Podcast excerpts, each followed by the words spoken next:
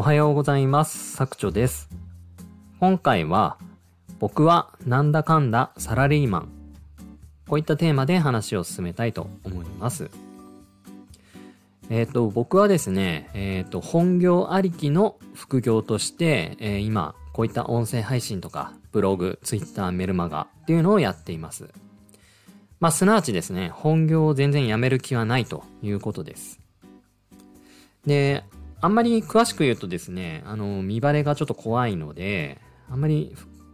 踏み入ったとこまで、あの、話はしないんですけれども、あの、僕が本業でどういうことをやっているかと言いますと、あの、非常に簡単に言うと、橋、えー道路をまたぐ橋ですね。あ、道路をまたぐじゃないや。あの、川とか、JR、線路とかですね。まあそういうのをまたぐ橋ですね。橋梁。橋梁の設計をやっています。で、あのーまあ新しい橋を架けるときに、まあどこに何を、どういう形で橋を架けるか。まあそういったのをですね、いろんな、まあ、エンジニアの方とま議論しながら、設計計算とか、あ難しい解析をして、まあ最終的に設計図面を書くっていうような仕事をやっています。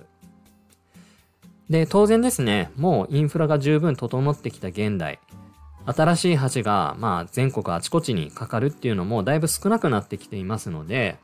まあ、今ほぼメインでやってるのは、古い、まあ、先輩たちが作った橋をですね、まあ、僕らが、あ実際現場見に行ったりして、壊れてるとこないかなとか、あチェックして、壊れてるところがあったら、その原因をしっかり究明して、直し方を考える。あもしくはあ昨今だと首都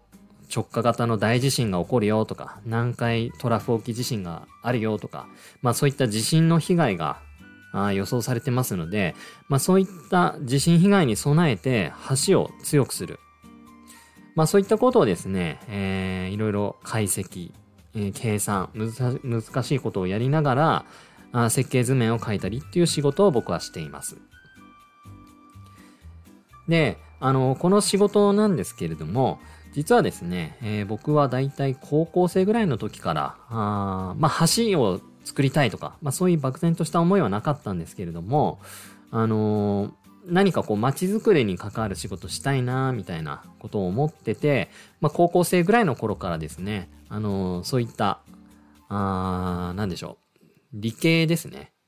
まあ、理系に向かおうと決めまして、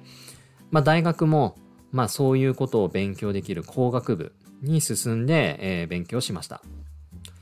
で、あの、就職活動ももちろんそういった類の会社を探して、えー実際自分で入ったという経緯がありますので、まあ、学生の頃からですね、まあ、やりたかった仕事を今やれているっていうような状況です。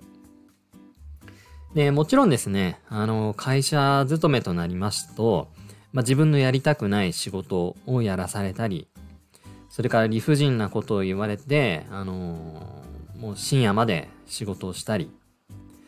まあいろんなきついことはもちろんあるんですけれども、まあそれはそれで乗り越えるとして、まあ僕はですね、それ以上にやっぱり仕事のやりがいっていうところを感じているので、あまりこう、副業で、えー、50万、100万、1000万稼いで独立するぞとか、まあそういった感じで、えー副業に取り組んでいるわけではありません。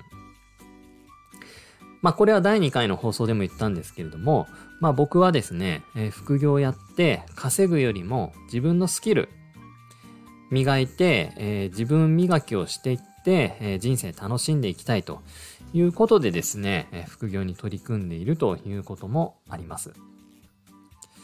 まあなのでですね、僕はなんだかんだ多分ずっと仕事、本業をですね、辞めることなく、サラリーマンとして、かつ、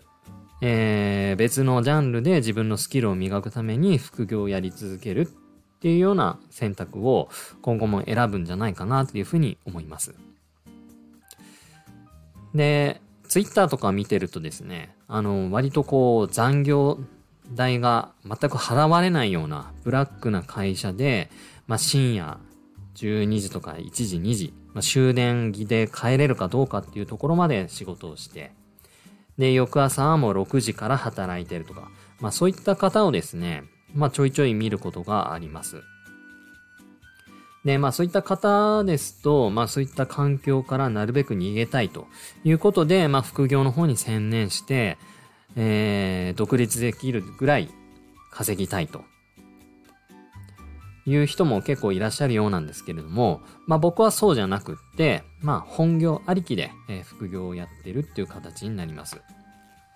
で、やっぱりですね、あの、発信を見てると、あの、月100万、200万、300万、1000万稼いでる人っていうのは、やっぱり目立ちますので、まあそういった人を目指して、え、副業をやり始めるっていう方も結構いらっしゃるんじゃないかなと思っています。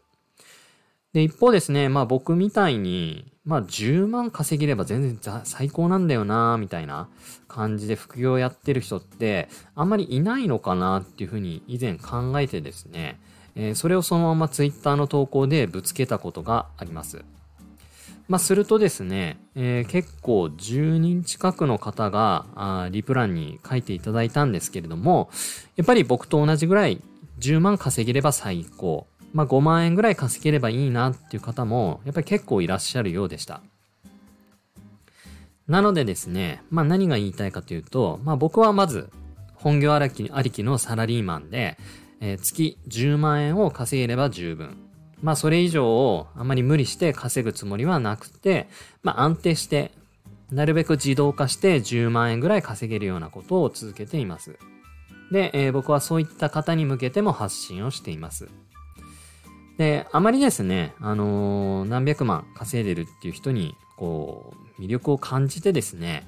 えー、目的もないのに、ただ単にそこを目指しているようであれば、まあ、それは一回ですね、あのー、自分の目標をですね、再設定して、何を目的に副業やってるのかっていうところを考えた方がいいかなっていうふうに僕は思います。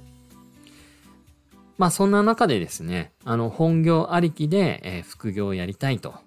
いう方がいらっしゃいましたら、あの、僕の価値観と、まあ結構合うんじゃないかなと思いますので、僕の発信をですね、今後とも追っていただければなというふうに思います。まあなんだかんだサラリーマンってですね、あのー、仕事をやっていれば安定して給料もらえますし、まあ社会保障とか、あそういった保険とかですね、まあそういったのもしっかり充実しています。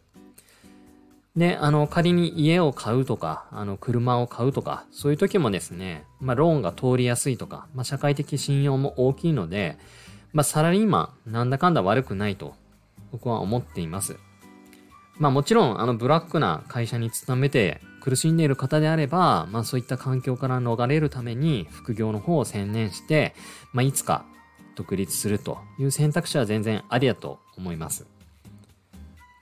まあそういった感じでですね、まあ何を目的に副業やって稼ぎたいのか、えー、スキルを身につけたいのか、まあそういったところをですね、改めて振り返っていただきたいということで、今回話してみました。はい。ということで、えー、なんだかんだ僕はサラリーマンという話を今日はさせていただきました。えー、ここまで聞いてくださりありがとうございます。